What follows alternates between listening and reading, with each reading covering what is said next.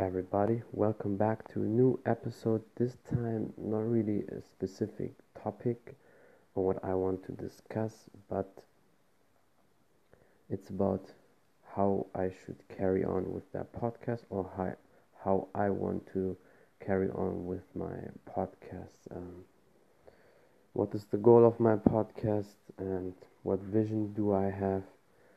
And yeah i will just start talking about and then let's see uh, how it goes. Well first of all always thank you for these people who support me who listen to my podcasts and who message me and with some topics i should discuss and everything. So i'm always grateful and uh, really thank you for everything. And sometimes um, i don't know in what direction my podcast um, should go or is going.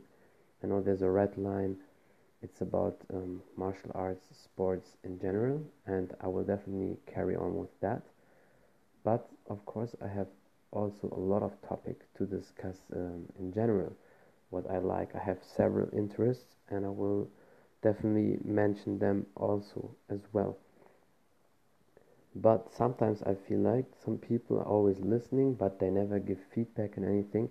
And i think uh, to myself yeah but why are these people listening when they don't want to interact or they don't want to give feedback whatever?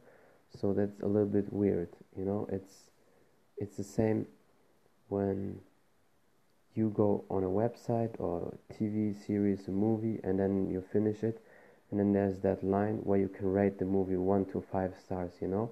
And it's the same with that podcast. You can message me you can give some feedback as well as ratings on um, iTunes, you can give one or five stars ratings, whatever. Um, critique is also always welcome if it's um, useful critique. So, but sometimes I need some feedback. For these people who always give me feedback, I, I'm really glad and uh, I'm grateful for that. Uh, you can always message me and ask for new topics or what should I discuss, which interview partner should I have here and I know it's just in the beginning of my podcast, but I will definitely carry on. My goal is also to go to YouTube next year with my podcast, so then you can also see me. I think that can make a bit of a difference when people can see you also, even if you're just talking. And yeah, in general, I just want to see how it goes here, but sometimes I'm not sure if that makes sense with the podcast. And on the other hand, I definitely think yes, it makes sense, and I will just push through it and never give up and, and everything. But yes, sometimes I also feel a little bit lost here because some people give feedback, but a lot of people who listen just don't give feedback. So, and I need to know sometimes what do you like and what direction you want to have it. It seems like interviews you de- you definitely like it a lot when i have interviews with other people. Sometimes when i only speak so to say to you alone then there's some topics you don't really like. I can see that on on the listeners.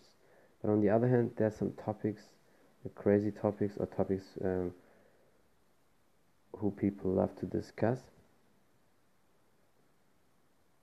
These topics are always good. But the smaller topics or topics who topics which I think maybe not that interesting they're most most of the time for some people not that interesting but on the other hand sometimes also it surprised me and some people really like it so I will just make a list write down some shit and yeah try to to keep going and to look what I can do here. But yeah I just wanted to let you know sometimes it's a little bit frustrating but I will definitely not give up. And thank you so much for all the people who are listening for the support and everything. And as always you can share my podcast in your stories. You can give me a rating on iTunes and thank you so much for listening, for tuning in, for everything.